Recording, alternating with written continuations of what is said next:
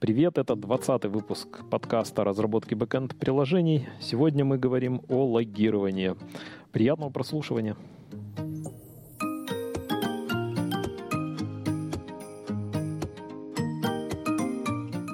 Э, сегодня я захотел поговорить про, про логирование.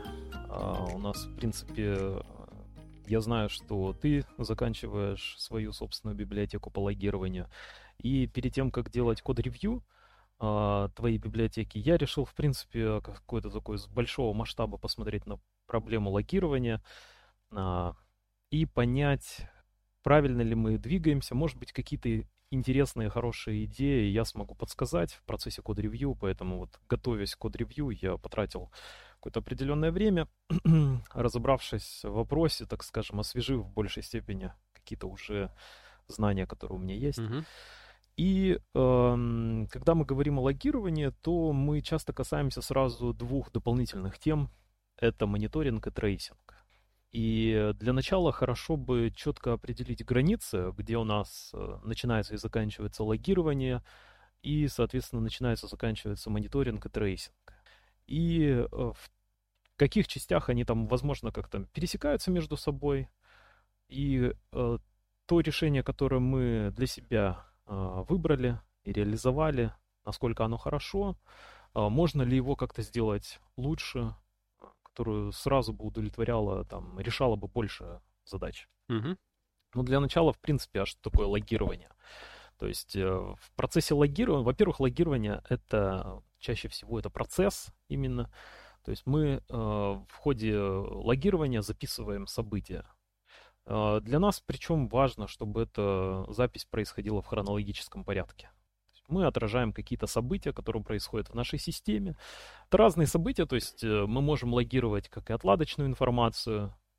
А, помню, когда я писал на C++ в школе э, попытки компьютерных игр, то rendering engine, то есть вот когда у тебя отрисовывается все, в DirectX я помню это делал, то тебе очень приятно смотреть на какие-то консольные сообщения, которые показывают, как у тебя меняются характеристики тех или иных объектов. То есть, знаешь, такое логирование для э, отладки и отчасти мониторинга. А есть логирование, которое мы используем для дебагинга. То есть э, происходит какая-то проблема в нашей системе, и мы хотим понять, в чем причина, как мы можем ее исправить. То есть э, цель у логирования может быть самая разная. И э, когда мы говорим о логировании, то э, чаще всего э, вот в периметр этого логирования также попадают вопросы э, трассировки. Мне кажется, трассировка ближе всего к логам. То есть э, особенно часто мы слышим про трассировку запросов, которые приходят в нашу систему в контексте микросервисной архитектуры. Ар- архитектуры. То есть есть какое-то приложение, оно размазано по серверу, по, по разным, э, знаешь, таким подсистемам, и у тебя запрос может совершить э, какое-то движение, вектор этого, выполнения этого запроса, он каждый раз может быть разным. То есть это не то, что раньше у нас было, когда пришел на бэкэнд э, запрос, не то, что раньше, а чаще всего так, такое решение было характерно для систем э, на заре э, развития сетевых сервисов когда у тебя один сервер обрабатывал все входящие запросы, да, и тебе, в принципе, отслеживать э, вот вектор, траекторию движения этого запроса особо не требовалось. То есть э, в решение задачи э, вовлечен, вовлечен был только один сервис. Как правило, это тот же самый и э, на одном э, сервере и размещался этот сервис. Все было достаточно просто. Но с появлением вот распределенных систем часто приходится э, удобно, точнее, э, видеть, э, как, собственно, этот запрос перетекает из одного, контроль управления этот, этого, над этим запросом, он передается от одного сервиса к другому. И на самом деле в tracing можно, конечно, вот с появлением как раз микросервисной архитектуры и с ее популяризацией, tracing как бы обрел такую значимость серьезную, о нем часто стали говорить, но чаще всего э, и в монолитных системах мы можем tracing использовать э, для понимания, насколько долго те или иные компоненты нашей системы работают. А даже если у нас монолит, наш монолит, как правило, обращается к базе данных, к какому-то сториджу. Наш монолит обращается к сторонним сервисам и блокирующим, например, э, формате, то есть он делает, отправляет запрос, ждем ответ, получаем этот ответ, как-то его обрабатываем, все это в рамках, например, обработки запроса. И нам хотелось бы понять, где у нас э, расходуется время, в каком количестве, э, какие подсистемы у нас медленные, на что стоит, там, например, обратить особое внимание, если мы видим какое-то падение производительности. И э, механизмы трассировки, они в том числе могут использоваться и для этого. То есть, например, обращаемся к базе данных, сколько раз мы туда передали контроль управления базе данных, да, сколько раз мы делали вот этот I.O., сколько раз прыгали туда-сюда между нашим приложением и каким-нибудь key value storage, и как долго, собственно, сторонняя система обрабатывала наш запрос. И tracing может тебе как бы помочь увидеть эту всю картину. То есть он накапливает вот эти вот э, события в хронологическом порядке, здесь очень похоже на логи, да, которые потом э, с помощью инструментов UI, каких-то репортов можно визуализировать и увидеть вот эти вот, э, если мы говорим, например, про егер, они называются спены, ну, то есть от английского слова span — охватывать. И мы видим вот эту вот развертку, такой водопад. То есть э, а, запрос сначала пришел на наш сервис, потом контроль управления был передан базе данных, потом там key value storage, там, не знаю, сходили в кэш куда-нибудь, отправили запрос на внешний сервис и посмотрели вот, собственно, сколько по времени та или иная подсистема отрабатывала. Вот, то есть э, с трассировкой э, или tracing ом здесь более-менее все понятно. То есть э, какие-то маленькие кванты информации мы, как правило, накапливаем, характерные для э, конкретного запроса. Имеется в виду, что есть какая-то преемственность, то есть есть некий reference ID, или его называют trace ID, или span ID, то есть нек, некий уникальный идентификатор, который как вот э, палочка, как, как факел передается а, от одного запроса к другому. И мы можем, собственно, таким образом, а, агрегируя всю эту информацию а, по тому, как этот запрос передавался от одной системы к другой, потом как-то это визуализировать. Здесь тоже достаточно понятно. И а, мониторинг. Это третий процесс. Это, собственно, наблюдение за состоянием системы. То есть э, у нас есть, э, предположим, какой-то сервис, и нам нужно сигнализировать и пользователю, и нам самим. Например, что сервис здоров. Да, мы часто можем видеть такие метрики, а, что там healthy сервис, все зелененькое, а, и, скорее всего, он работает штатным образом. Или сервис unhealthy. Это вот э, для пользователей может быть удобно, когда у тебя, например, там хост-провайдер, который предоставляет тебе облачные какие-то решения, часто можно увидеть какую-то страничку, там, где агрегирована, собрана информация о состоянии системы, насколько она здорова, э, не хворает ли она там. Можно вот это все увидеть как-то очень просто. То есть там сигнал, что вот эта группа серверов, она работает корректно.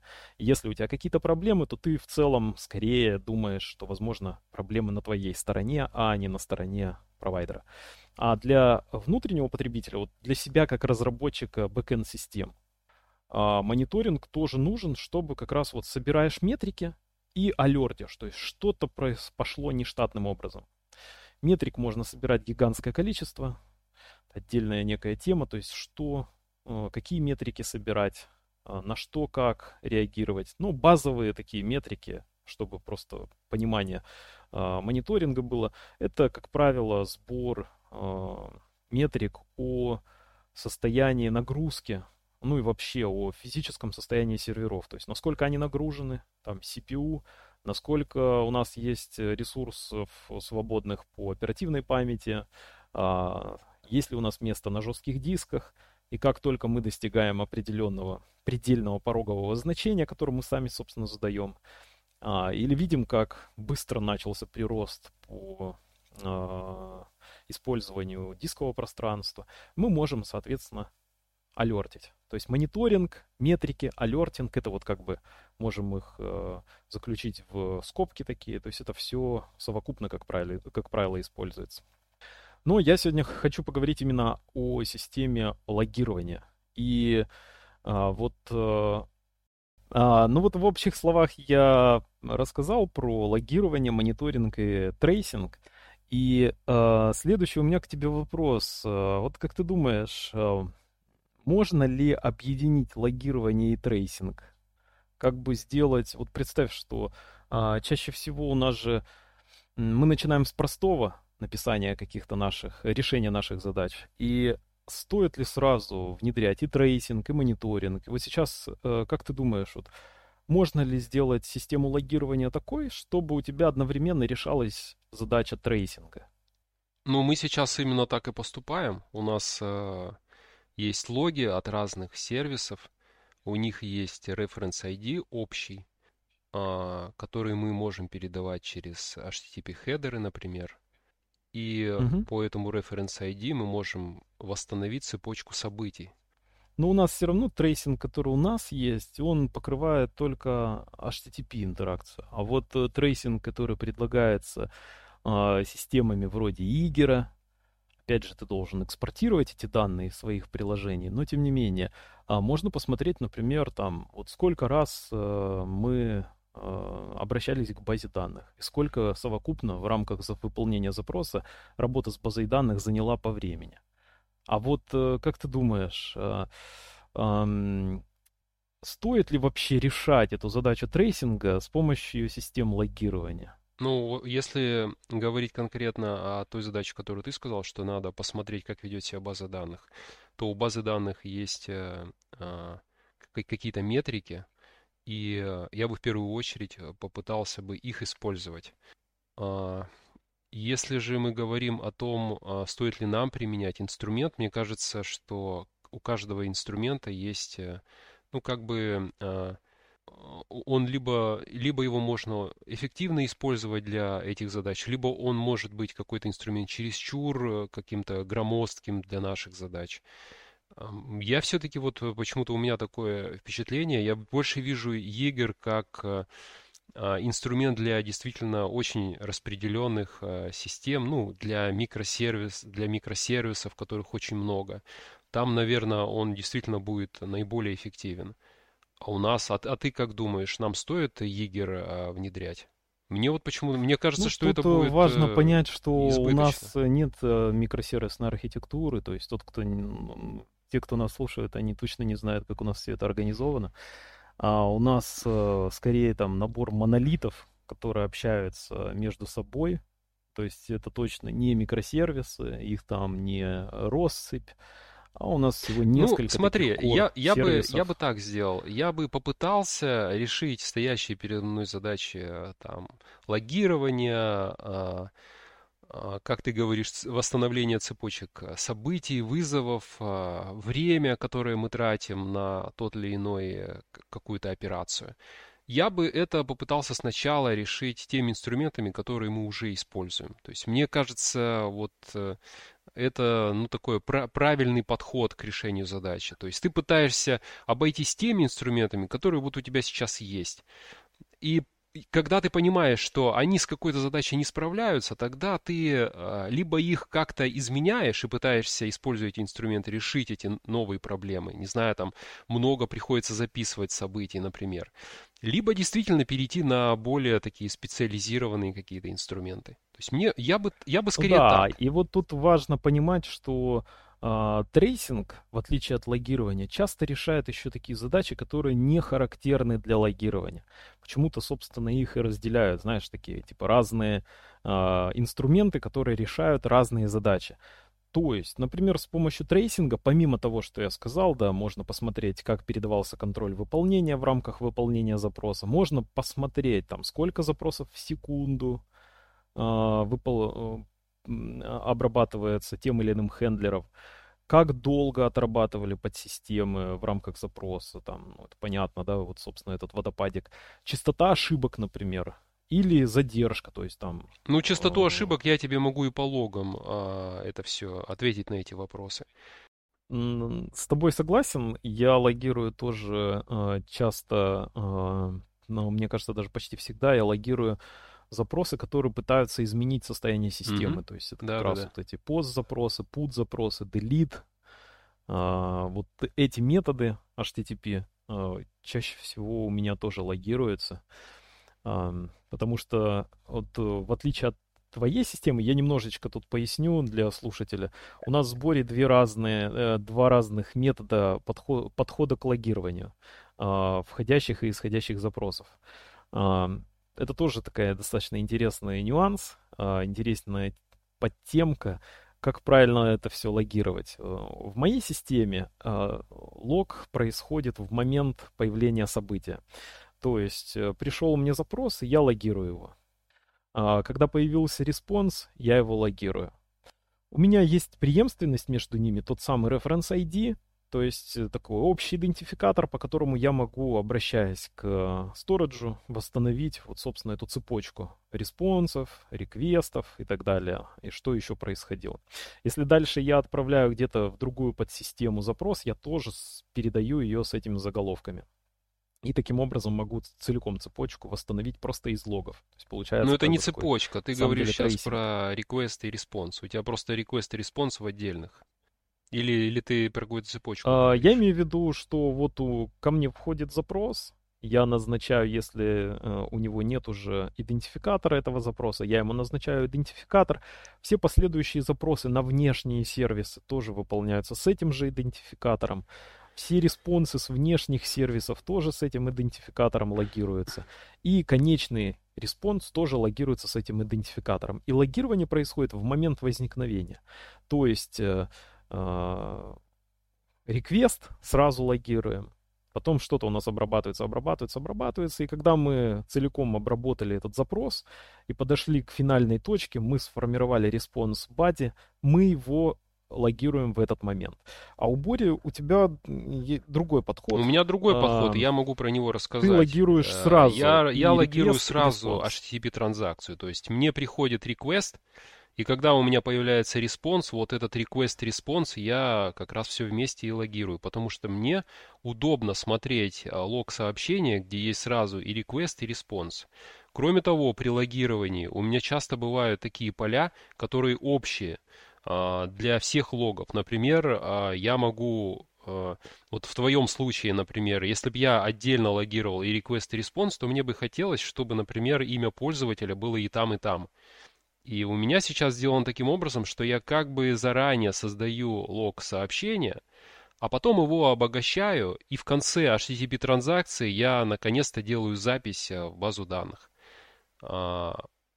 Удобство, удобство и в том, это то, что, раз... во-первых, у тебя нету э, такого огромного обилия лог-сообщений, по которым э, тебе, которые желательно различать, э, по которым тебе надо в там, UI переходить с одного лога на другой, чтобы посмотреть цепочку. И удобство, что ты видишь сразу, и request-response, мне кажется, это очень э, удобно. На одном, в одном месте при открытии лог сообщения видеть, вот такой был request, вот такой мы ответили response. И плюс, э, э, ну не знаю, ты просто меньше делаешь как бы операций к, например, к серверу, лог-серверу, ты меньше делаешь запросов. Ну, это не очень на самом деле большой плюс. В этом решении оно мне нравится. Это как раз э, то, чем логи отличаются от tracing а. То есть tracing в момент возникновения события мы создаем такой квант. А зачем тебе именно сообщение. в момент возникновения события? То есть чего ты, а, какую про- проблему ты решаешь тем, что ты логируешь именно в этот момент? Ну, немножко отложено, когда response появился, ты залогируешь. А какая, зачем Нет, нужно сразу? я сейчас говорю про tracing в tracing е, то есть отличие как раз системы логирования, о которой ты говоришь, и в принципе твой пример, он хорошо подчеркивает вот это отличие tracing а и mm-hmm. логирования. То есть tracing, э, он а, логирует а, квант а, события, которое возникло по, при смене контроля выполнения, да, а, с одной подсистемы на другую, он сразу это логирует. Ну, я бы тут, и... если вот прям вот так вот он тоже не сразу, на самом деле, появляется запись в лог-системе о том, что всегда какая-то есть задержка. У меня просто чуть-чуть больше задержка. Механически я понимаю, что tracing мы сразу, но а, а почему бы сделать немножко неотложенно? То есть, э, что, что ты, то есть, э, ты думаешь, что произойдет, вот с трейсингом я понимаю, наверное, что у тебя вдруг падает сервер, да, и программа завершается. И так ты мог бы э, затр... ну, затрейсить какое-то последнее событие, например, что случилось перед тем, как система крашнулась. А, а в, в моем случае, из-за того, что я это отложенно делаю, у меня, наверное, ну, нет такой возможности, скорее всего.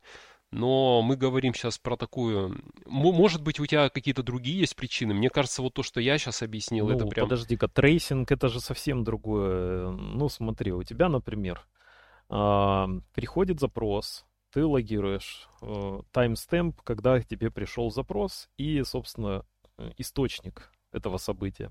Дальше ты обращаешься к базе данных. Сейчас ты передашь э, управление базе данных. Ты в этот момент тоже логируешь таймстемп и говоришь, сейчас передаю базе данных с меткой определенной, с тегом и тебе возвращается спустя 10 миллисекунд с базы данных возвращается э, результат, ты э, в трейсинг-систему сообщаешь, так, вернулся результат с тегом там база данных. То есть база данных... Ну да, да, я это понимаю, я это понимаю. И ты этот подход, tracing-подход, ты используешь в своих логах. То есть ты так же, как tracing работает, ты вот как появился у тебя request, ты сразу логируешь request. То есть ты и в лог-системе используешь этот tracing-подход. Правильно же я понял? Ну, я скорее максимально простой подход использую. То есть при возникновении событий я сразу его логирую. То есть э, а, твой э, подход, он, мне кажется, то есть, ну, это удобно а, в некоторых ситуациях. Но э, у тебя подход такой, что ты накапливаешь данные, у тебя какая-то избыточно сложная логика какая, ну, может быть и несложная, но тем не менее тебе нужно как бы учитывать контекст, а в моей системе очень просто. Вот здесь я хочу залогировать, и я залогировал. То есть я особо не накапливаю данные, а логирую моментально. Ну, на самом деле, у меня тоже, знаешь, если вот посмотреть в коде, сообщения. то там сильно не mm-hmm. накапливается. У меня есть какая-то функция, например, а, которая принимает request. И эта функция в конце, она логирует request и response. Вот, вот и все, в принципе. То есть у меня нек... вот есть некоторая функция handler, он, я читаю request body, я получаю request, я имею доступ к хедерам, и затем а, я вызываю, например, а, ту бизнес-логику функция, другую функцию, которая выполняет бизнес-логику. И вот эта вызванная, она возвращает тот response, который я хочу вернуть. И получается, вот э, внутри вот первой функции я как бы располагаю и request ом сразу, и у меня есть response, и response status code. То есть все есть, что нужно как бы залогировать. И просто в конце а, а, выполнения вот этого своего хендлера я все логирую. То есть, ну, а, довольно... В твоем подходе есть определенная проблема. Вот как раз, а что, если паника случится? Возможно, у тебя там есть э, дефер, да, и рекавер от паники, и ты все равно логируешь. То есть, наверное, это а, есть такое, обработка этого сценария. Но, тем не менее, а, мне кажется более простым подходом, когда ты сразу в момент возникновения события испускаешь это событие, делаешь какую-то запись, то есть сразу... Ясно, я понял. То есть э, ты так делаешь, потому что э, мой подход для тебя сложный, а тебе проще сразу вызвать и как бы не делать так, как я это делаю, потому что это для тебя ну, не очень э, удобно. Окей. Ну, никак, никаких э, вопросов. Чаще всего я именно такое видел использование логов, то есть э, там, скажем, если происходит там какая-то ошибка, либо какое-то состояние системы, э, не накапливаем информацию, а сразу логируем.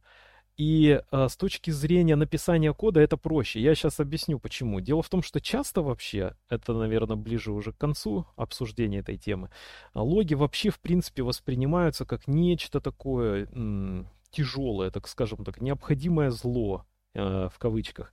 Э, такая э, часть э, нашего программного обеспечения, которая как бы не решает какой-то конкретной задачи прямо здесь и сейчас, а она нужна в очень редких кейсах чаще всего э, она как будто бы тебя э, отдаляет от решения практической задачи, которая стоя, стоит прямо перед тобой. А, и тебе необходимо там что-то залогировать, э, как-то с этим разобраться, подумать, а как это удобно будет использовать. Э, и чаще всего э, разработчики, если посмотреть, как логируется вам, ну, в тех системах, в которых я видел, там, в Kubernetes, например, возникает какое-то событие, оно просто логируется. И уже какая-то другая система занимается там объединением. Она там как-то э, делает репрезентацию, она понимает, что это с этим можно показать удобно пользователю, ну и так далее. А сам лог для клиента, ну то есть для разработчика, который делает логирование, оно максимально простое. То есть ты вот сообщи тот необходимый контекст, который ты хочешь залогировать, э, минимально необходимый и все. А дальше какая-то другая там подсистема, она разберется, как сделать репрезентацию. То есть, а в твоем случае ты как бы объединил, как мне это кажется. То есть, э, оно имеет право на жизнь, то есть, вполне, вот ты хочешь так залогировать. Почему нет? Ты объединяешь, э, то есть, э, процесс логирования и репрезентации в одном каком-то куске кода.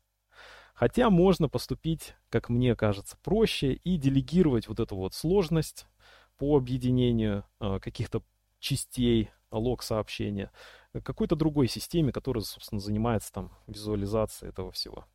Э, UI, например. Угу. А следующая штуковина, э, которая часто у нас ассоциируется с логированием, это мониторинг. То есть, что такое мониторинг? Мы собираем метрики, как я уже сказал, а, скидываем эти метрики в какую-то time-series, например, базу данных, а, пишем ряд запросов, которые на базе этих метрик могут сигнализировать о какой-то алерт-системе, который пушит нотификации там куда-то там, без разницы. У нас, например, это Telegram, я также реализовывал push в Slack, в общем, куда, куда угодно. Есть специальные там системы в Zabbix, а, тоже я делал мони- алертинг. То есть мы алертим на базе метрик. И а, вообще а, можно также не добавлять систему мониторинга и а, алертинга, а использовать также систему логирования. То есть у нас уже есть а, какой-то коллектор, какой-то storage с логами, и мы можем привязать а, события определенного типа к тому, чтобы уведомить нас, разработчиков, о том, что что-то пошло не так, что-то пошло нештатным образом. Как тебе такая идея? Ну, сама система алертинга, я бы сказал, что это очень удобная штука. Когда ты сразу видишь, э, тебе даже еще, может быть, твой клиент э, не обратился, не сказал, что а, то есть до того, как сам клиент обнаружил ошибку, ты уже видишь, что что-то пошло не так, ее исправил. И э, у меня были такие ситуации, когда клиент даже не заметил, что там какая-то ошибка была. Да, быстро, оперативно получать информацию о каких-то ошибках, это очень а, полезная штука. Я ее, вот мы ее постоянно используем. Это у нас, считай, как стандарт уже. А, вот сейчас у нас на самом деле запилено так, что у нас э, есть на самом деле система а, мониторинга и алертинга. Это моя самописная маленькая системка.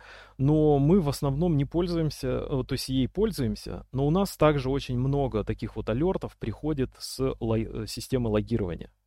То есть мы накапливаем все в Greylog, и у нас на входе в Greylog стоит специальный сервис, а, через него, собственно, все падают сообщения в Greylog. И этот сервис э, также алертит, если появляются определенного типа сообщения. Угу. Но также я написал же еще Борь, э, отдельный алертер, который читает э, Prometheus э, образные А-а-а. такие метрики, угу.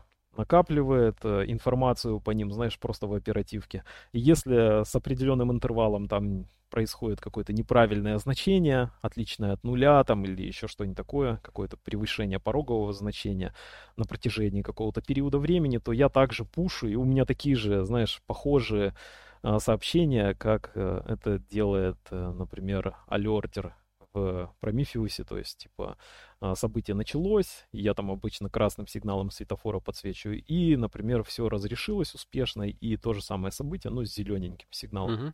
По аналогии я написал там буквально 200 строк кода, что-то около того. Вот оно работает. А, но у меня была, э, есть идея, то есть была и есть идея вообще избавиться от этой штуковины. То есть на самом деле мы можем попробовать использовать систему логирования для того, чтобы как раз и такие алерты э, совершать. То есть если мы получаем, например, как тебе идея, что вот есть системы, есть уровни э, логов, э, есть, например, RFC 5424 про syslog э, протокол, и э, в частности там описано уровни severity level, то есть уровни серьезности э, событий, лог событий. И мы можем в зависимости, например, от э, серьезности алертить. Представь, что у нас, например, а, есть э, такой уровень серьезности ошибки, severity level alert. То есть мы как алертим, собственно. В соответствии будет все с RFC. Ну, я вообще, и если я, мы вдруг честно говоря, получаем читал такое сообщение по сислогу, да. но э, я как бы не считаю, что надо использовать эти уровни многие а, веб-разработки используют уровни логирования, там, critical, fatal, там, еще debug, а, может быть, trace, там, по, в этом RFC я помню там несколько основных а, уровней. Но мне кажется, это скорее больше подходит к системной разработке. Я, честно говоря, не совсем понимаю, почему многие а, веб-разработки используют э, эти уровни. Лично мне хватает двух уровней, и поэтому я уровни не использую. Либо у меня в лог сообщении есть ошибка, то есть error поля, например, я понимаю, значит, это ошибка, значит, надо сообщить об ошибке. Либо ее нету, то есть никакой потребности в том, чтобы добавлять какое-то дополнительное поле, которое бы обозначало бы level, лично у меня нету. И, честно говоря, все дебаты и все обсуждения, которые я по поводу этих уровней читал, слушал, это больше вот напоминает как натягивание совы на глобус. То есть вот прочитали RFC, вот знают, что есть такие уровни и пытаются вот придумать, а как же нам это использовать? И каждый исхитряется по-своему. Кто-то говорит, вот я, мы используем такие-то уровни для одного персонала, для операционистов, другие уровни для каких-то там, для программистов, например, третьи уровни для, не знаю, для пользователей этой программы. То есть самые разные есть системы, как использовать эти уровни. Но вот везде, знаешь, такое, э, ну, каждый понимает это по-своему, и все пытаются вот как-то эти уровни у себя использовать. Э, что касается вот ну, нас, э, мне кажется, нам достаточно защ... только двух. Вот ошибка и, и просто не ошибка. Я выступлю в защиту уровней серьезности. Давай, давай. Они нужны для фильтрации. То есть, предположим, что у тебя есть системный администратор серверов, он решает проблемы на таком более железном уровне, да, то есть на систем... окружение. То есть, например, там почтовый сервер что-то залогировал, там, или веб-сервер что-то залогировал, или там э, Linux kernel что-то залогировал эти логи, они абсолютно неинтересны разработчику, который там дебаг сообщения какие-то э, испускает, его приложение. Ему интересны только они, и он хочет отфильтровать, убрать все вот эти вот знаешь, из потока сообщений убрать все, что... Ну вот, я так и сказал, что про системные. То есть я понимаю, где используют эти уровни а, в системе, то есть имеется в виду в операционной системе, где у тебя много программ, у каждой из них свои приоритеты есть. А другое дело, когда мы разрабатываем веб-приложение, и в пределах этого веб-приложения мы создаем какие-то логи. Именно внутри приложения мы это создаем. То есть э, там ну, здесь э, абсолютно э, масштабируется проблема с одной операционной системы на инфраструктуру. То есть у тебя, например, облачная инфраструктура. И, а система логирования, коллектор у тебя один. И ты в этот коллектор пушишь По имени сервису логи. ты потом все это фильтруешь по имени сервису. В каждом логе у тебя точно будет, какой сервис залогировал. И по имени сервису ты всегда можешь отфильтровать, посмотреть вот, вот, и, вот эти логи у этого сервиса, у такого-то, не знаю, там даже IP-адреса кто-то логирует. То есть э, в этом в фильтрации, в отличении логов одного сервиса от другого нет никаких проблем.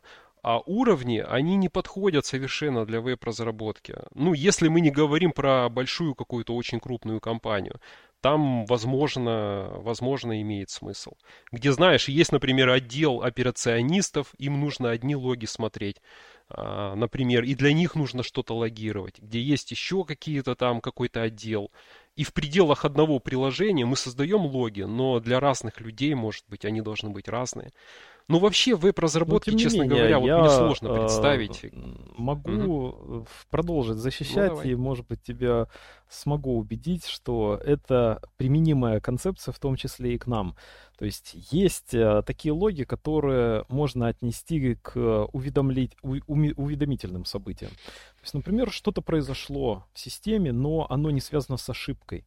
Например, у тебя много меняется состояние системы, например, я не знаю, чтобы такой пример придумать. Ну, ты, выполнилась а... какая-то джоба, и ты хочешь сказать, что джоба успешно завершена, джоба, да, да, а, да. и вот э, ты там можешь э, в логах да, посмотреть, что, что она у тебя обрабатывается запрос, и в рамках обработки запроса у тебя выполняется 150 джоб. Ну да. Ну, то есть э, ты бы хотел отфильтровать вообще вот эти дебаг сообщения или ноутисы, или как их там Так правильно. я так и делаю. Вот что самое ценность. интересное. У меня, я же говорю, у меня есть, представь, лог-запись. Представь это в виде JSON-объекта. И у этого JSON-объекта есть два поля. Есть поле message, сообщение, и еще есть поле error. В случае ошибки я пишу в месседже, что э, перестала работать такая-то функция. А в error я пишу конкретно, что там за ошибка случилась. Обычно эта функция возвращает какую-то ошибку. А в случае джобы у меня error вообще пустой, у меня нету error. Там, но есть месседж, например, в котором написано, что выполнилась такая-то джоба, там все успешно, все нормально. Ну, естественно, раз ошибки нету, значит все. Там просто будет написано, что выполнилась такая-то джоба. И, э, ну, такая-то задача. И все как бы. И мне, мне этого хватает. Вот э, когда нужно вводить level э, поля, вот э, я, мне сложно это представить. Мне кажется, для веб-разработчиков достаточно вот так, такого про простой системы, где, грубо говоря, у тебя как бы есть level info и есть level error. А, и если у тебя есть э, поле message и поле error, то тебе level поля уже не нужно. Тем не менее, я могу представить э, системы, в которых э, тем не... ты захочешь э, отфильтровывать какие-то более ценные поток э, событий от менее ценных, каких-то информационных.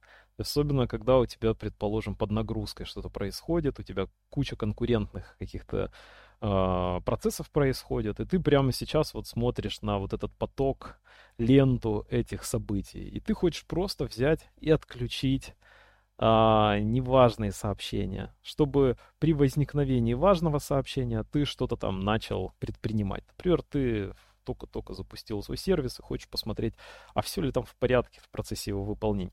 Ну, скажем так, э, я, наверное, все-таки с тобой соглашусь, э, что э, это происходит натягивание совы на глобус.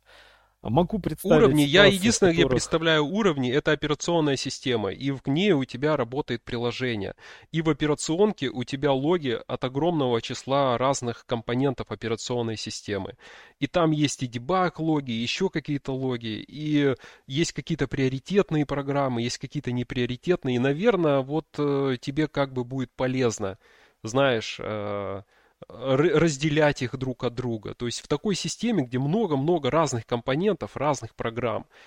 И, в принципе, вот этот RFC как раз под эту задачу и написан-то на самом деле. То есть вот эти левелы, они созданы были для системных, вот, э, для системных приложений но не для веб-разработчиков, не для а, разработчиков какого-то одного приложения.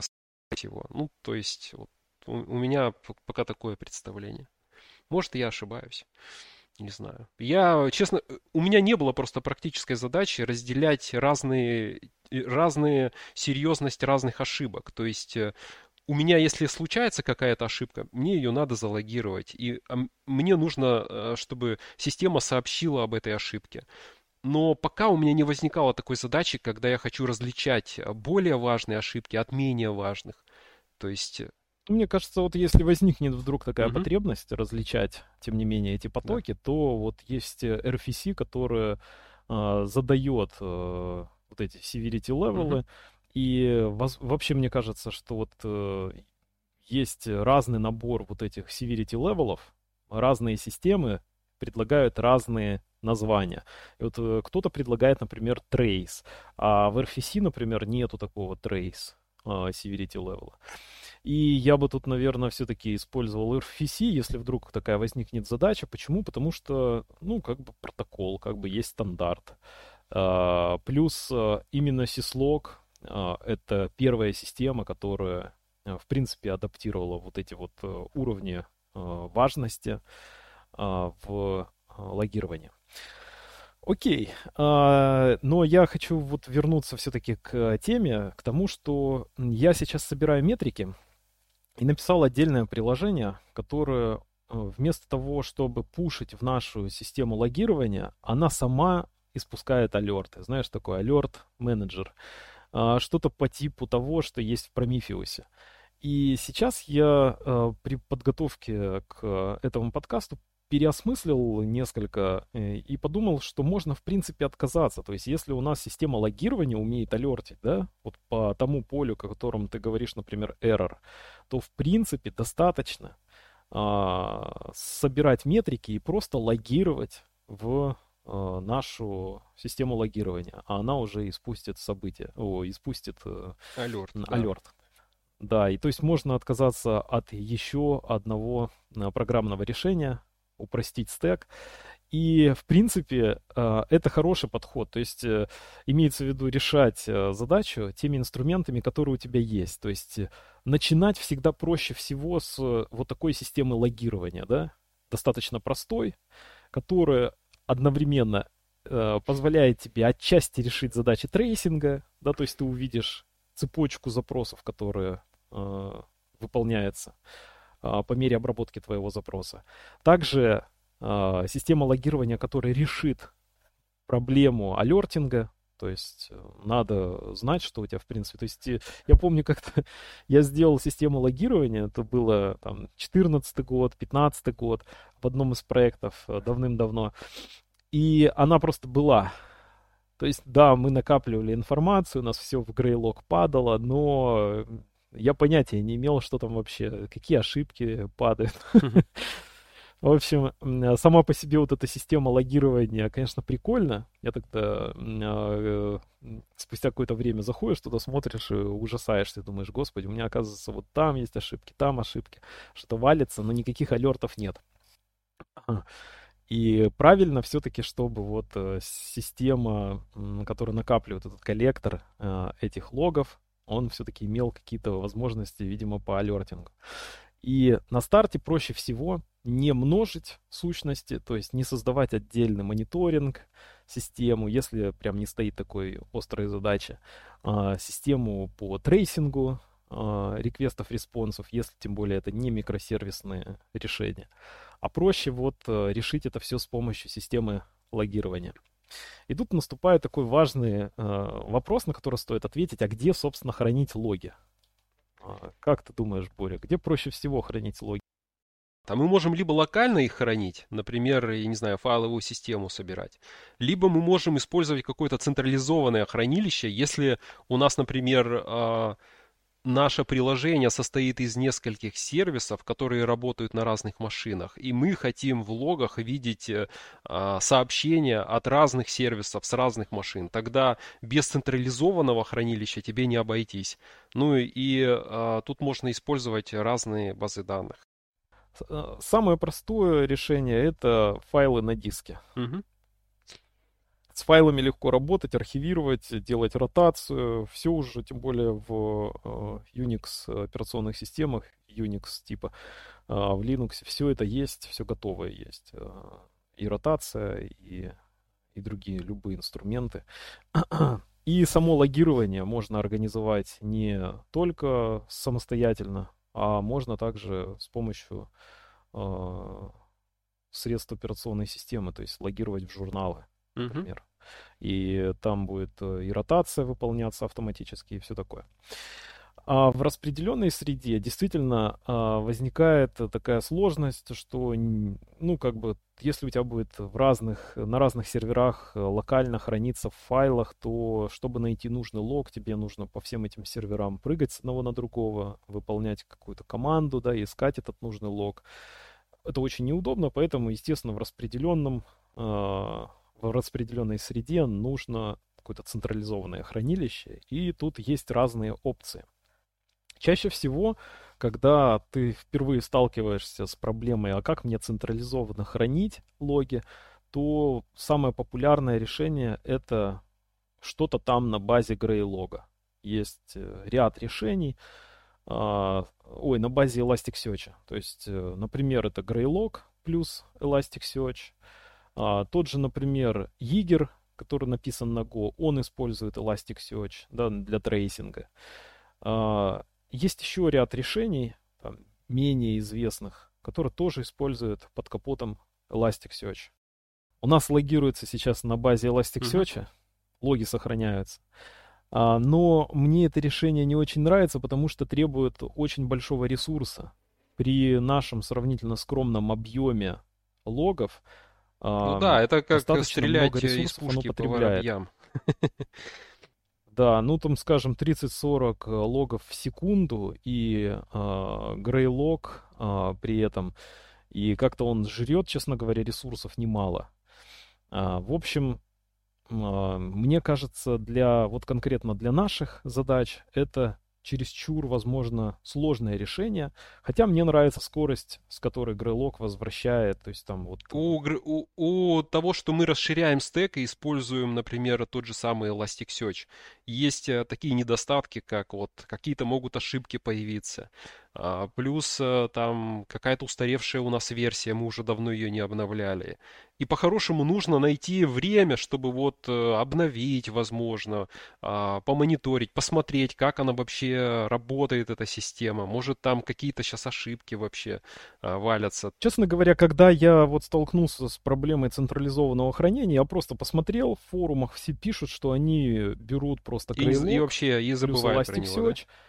и просто забывают про это. Э, я абсолютно таким же образом поступил, и вот с 2015 года в разных проектах у меня везде Greylog. Честно говоря, проблем я не испытывал. Но я и не такой активный пользователь, скажем я так, Я испытывал Greylog, проблемы, когда мне нужно было, например, объем сделать, если я правильно помню, там такой экстрактор есть в Грейлоге, и мне нужно было написать, э, ну или какой-то в настройках э, установить экстрактор. То есть мне пришлось э, повозиться, разбираться, потратить какое-то время.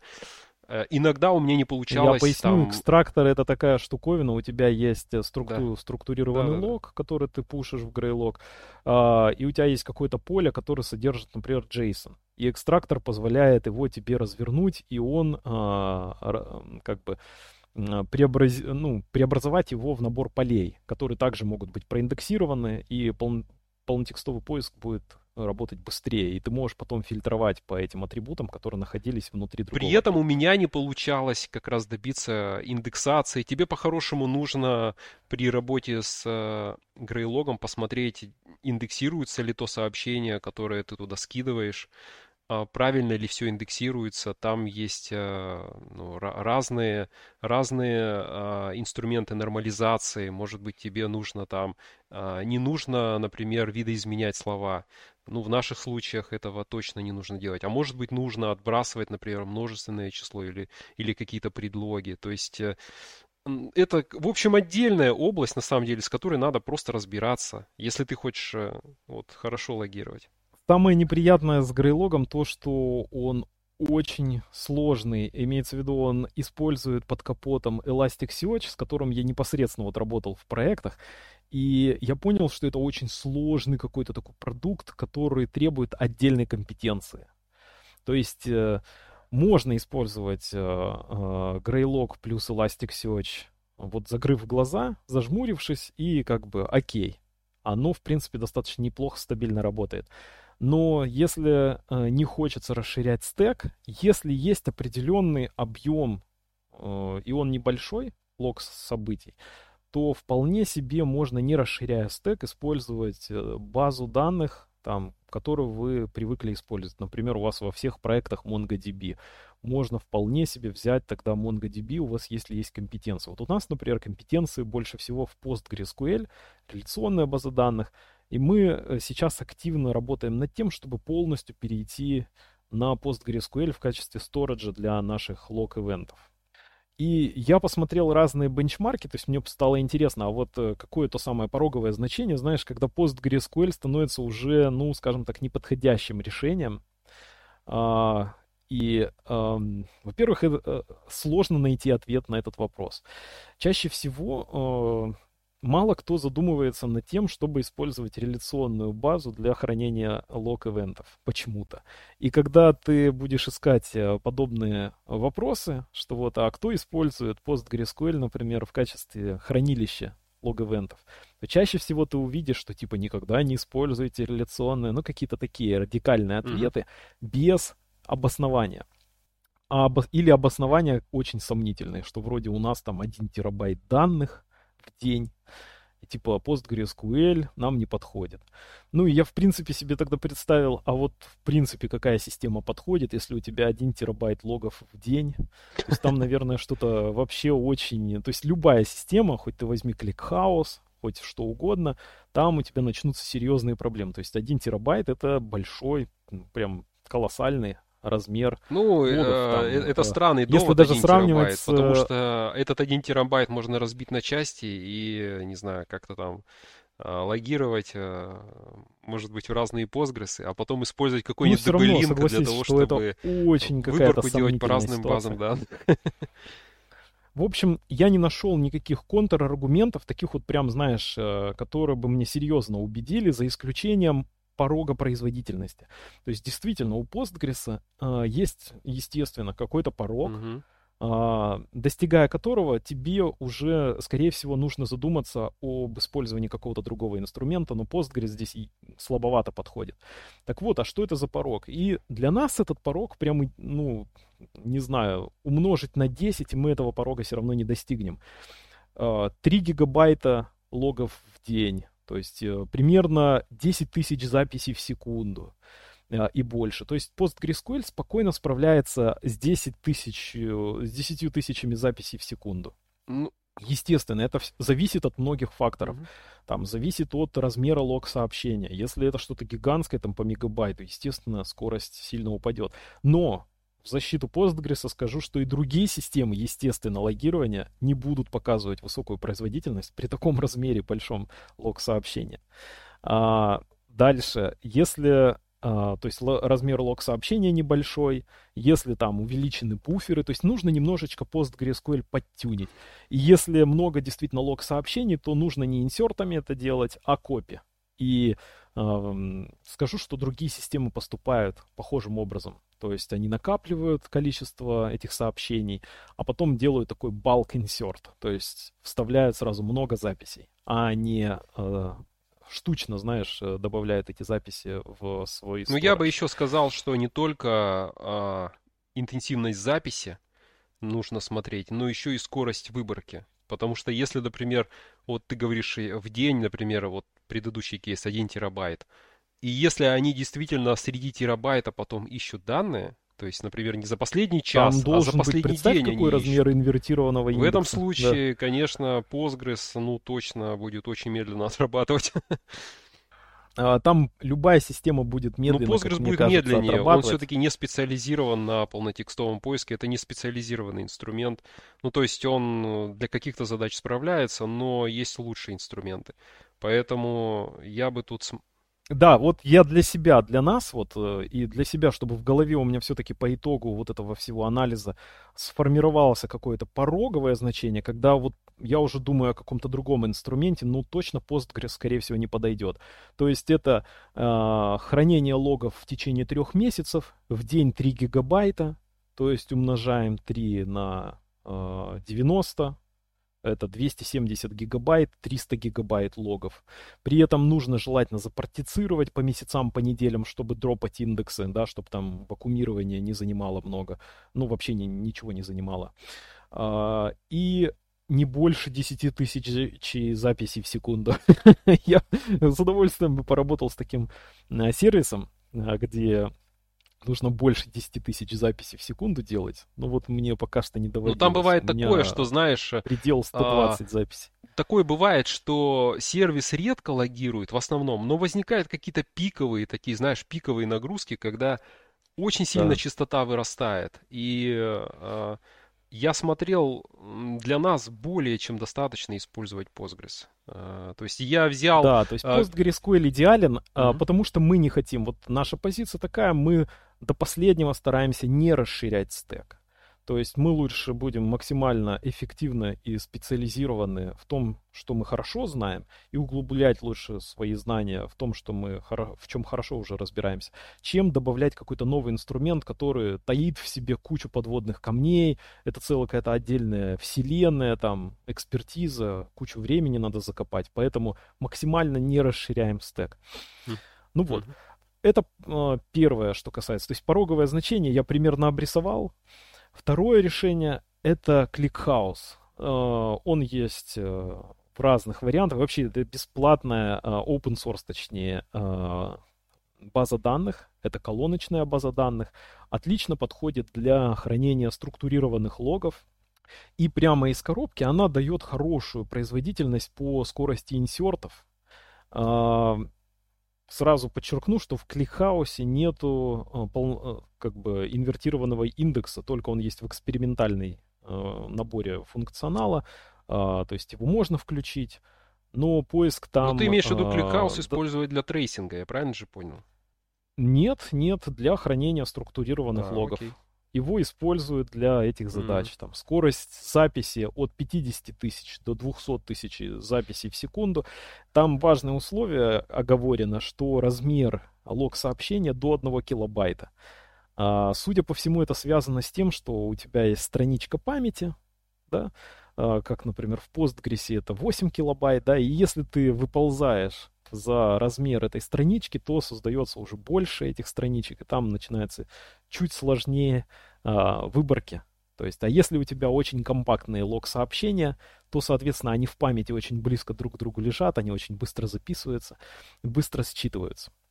И а, в кликхаусе вот то, что мне очень понравилось, и мне вот этот подход вообще показался очень классным а, в смысле того, как они конкурируют с другими а, похожими решениями, но м, сравнивают себя не только с а, колоночными базами данных, но также и с реляционными, с SQLite, с MySQL и в том числе PostgreSQL.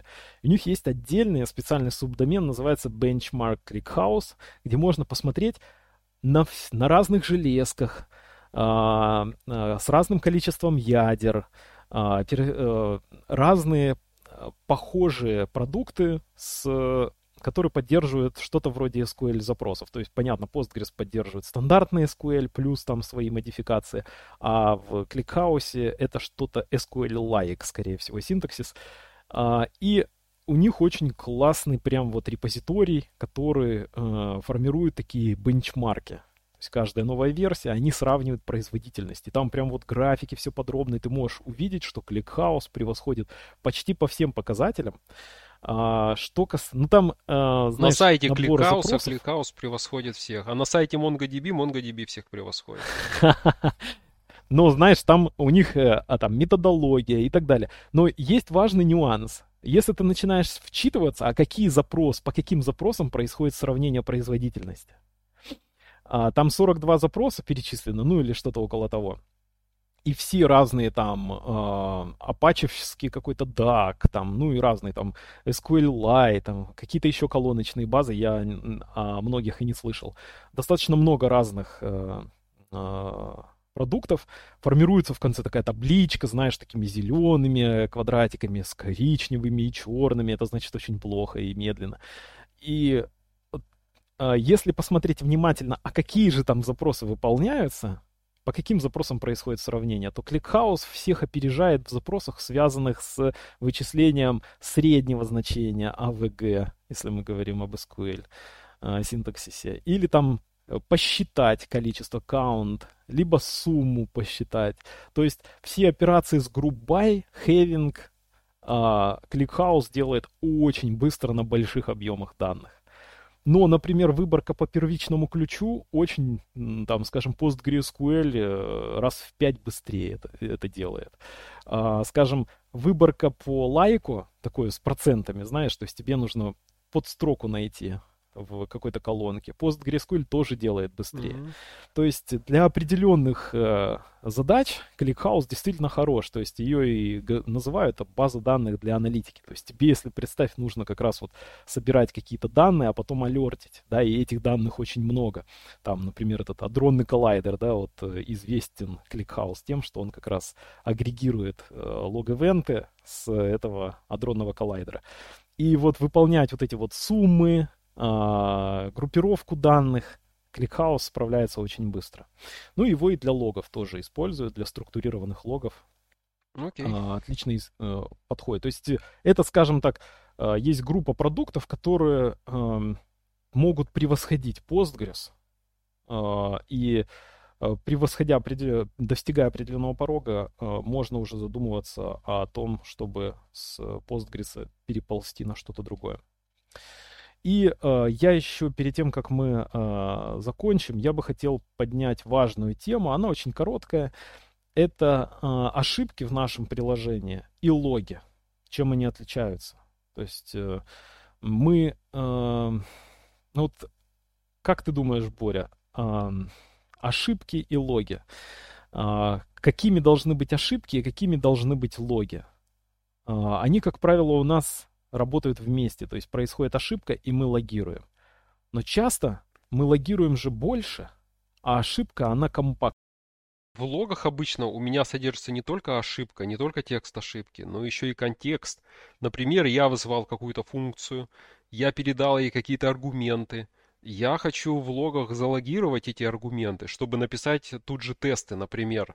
То есть я могу в тестах сразу же написать вызов этой функции, передать из лога, взять аргументы и убедиться, что действительно происходит ошибка, затем поправить эту функцию, чтобы э, все тесты прошли, чтобы этой ошибки больше не было, например. То есть я часто так использую логи. Логи, они да, содержат то много есть контекста. Ты правильно говоришь. Логи, э, то есть у нас возникает ошибка, чаще всего мы логируем, но в логах у нас больше информации. То есть ошибка, она, как правило, в коде а, нужна для того, чтобы отличить одну ошибку от другой ошибки. А логи добавляют нам контекста для того, чтобы мы быстрее дебажили, написали какие-то тесты, ну, в общем, справились с задачей, э, с тем, чтобы эта ошибка больше не возникала, решили эту проблему намного, э, значительно быстрее. И тут важная штука, что а, сами ошибки в нашем коде. То есть, ну, почему я про это говорю? У меня было решение а, в одном из проектов, когда я а, ошибку обогащал многими а, данными. Я, ну, я понял. Думал, знаешь, да. пон... я в начале своего пути, когда программировал, начал программировать ногой, я такой, типа, ну как там, такая ошибка, что такое, error интерфейс, mm-hmm. что-то возвращает стринг, ну, что-то да, как-то да, бедненько. Надо туда добавить каких-то переменных, стек вызова, то есть я такой, ну вот это... То есть ты, грубо говоря, вместо ошибки возвращал лог. Да, и у меня такая ошибка была тяжелая в Go. И, Почему это не очень а, правильно по... делать, как ты считаешь? А потому что оно не имеет большого смысла. А, потому что тебе в конце концов все равно ты понимаешь, что эти данные, которые ты сагрегировал в ошибке, ты их мог бы на уровне логирования зафиксировать и все. А ошибка по большому счету тебе нужна, а, знаешь, очень простая. То есть, если у тебя ошибка такая сложная, и знаешь, ее просто, чтобы конструктор написать этой ошибки, там нужно что-то как-то исхитриться, а, то на самом-то деле ошибка в коде нужна просто, чтобы одну ошибку отличить от другой, чаще всего. Ну, на самом деле ты ошибку а вот можешь раз... обогащать данными, ты можешь э, в качестве ну, значения, да. ошибка в GoLang это просто, это любое значение. И ты можешь возвращать не только имя ошибки, но и какие дополнительные данные. Например, вот э, с, когда мы работаем с файловой системой, там иногда ты получаешь из SDK ошибку, ошибку, у которой, например, есть э, дополнительные поля, где ты можешь посмотреть какой-то контекст. То есть ты так можешь сделать, но текст ошибки действительно это больше как некий неизменяющийся текст, э, который просто позволяет тебе одну ошибку Сравнивать. отличить от другой. Да, ты можешь сравнить, например, эту ошибку я хочу так обработать, а другую ошибку по-другому. И вот если у тебя она всегда меняется текст, то ты просто ее не сможешь э, как бы выловить и прицельно с ней поработать. Да, и я как раз вот э, хотел продемонстрировать вот этим своим примером, что это неправильное использование ошибки. То есть есть логирование, и там мы как раз лучше сообщим пользователю о необходимом и достаточном контексте да, возникновения этой ошибки. А сама ошибка, она должна быть лаконичной. То есть там только вот самая суть и какой-то неизменяющийся текст. Согласен, да. Хорошо. И последнее, вот несколько коротких рекомендаций по тому, а как правильно логировать. Хотя я хотел побольше этой теме посвятить времени, потому что она достаточно интересная. То есть, а что именно выносить в лог? То есть, понятно, что это само сообщение, это тип сообщения, как ты разделил это на два типа, например, ошибка и просто какое-то э, сообщение, да, то есть message. А, важно также, если возникает ошибка, это то, что я не делал, и то, э, что мы сделали в следующей итерации, вот скоро это запустим, что а, ошибка, а, лог также нужно обогащать а, стеком вызова.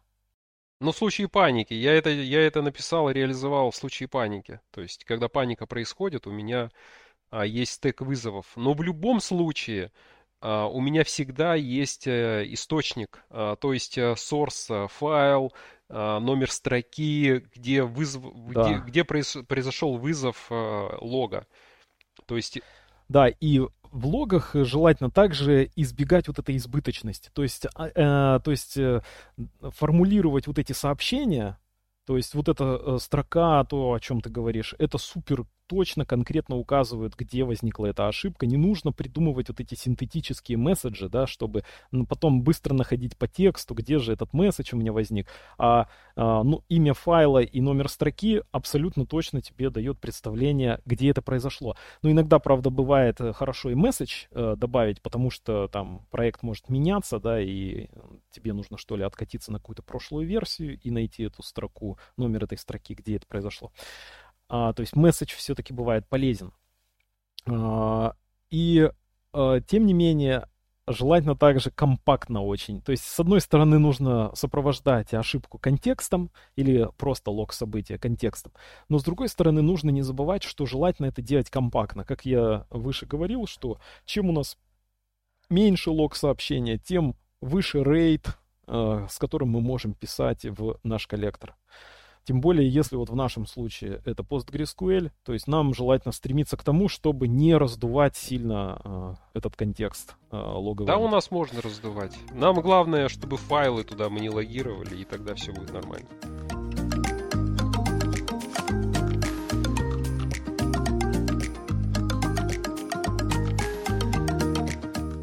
Вы прослушали 20 выпуск подкаста разработки бэкэнд приложений. Можете на нас подписаться на многих платформах а также задать вопросы или предложить какую-то интересную тему, или вдруг, если вы услышали какую-то ошибку, э, что вполне себе вероятно, можете отправить э, письмо мне на почту. До встречи через неделю.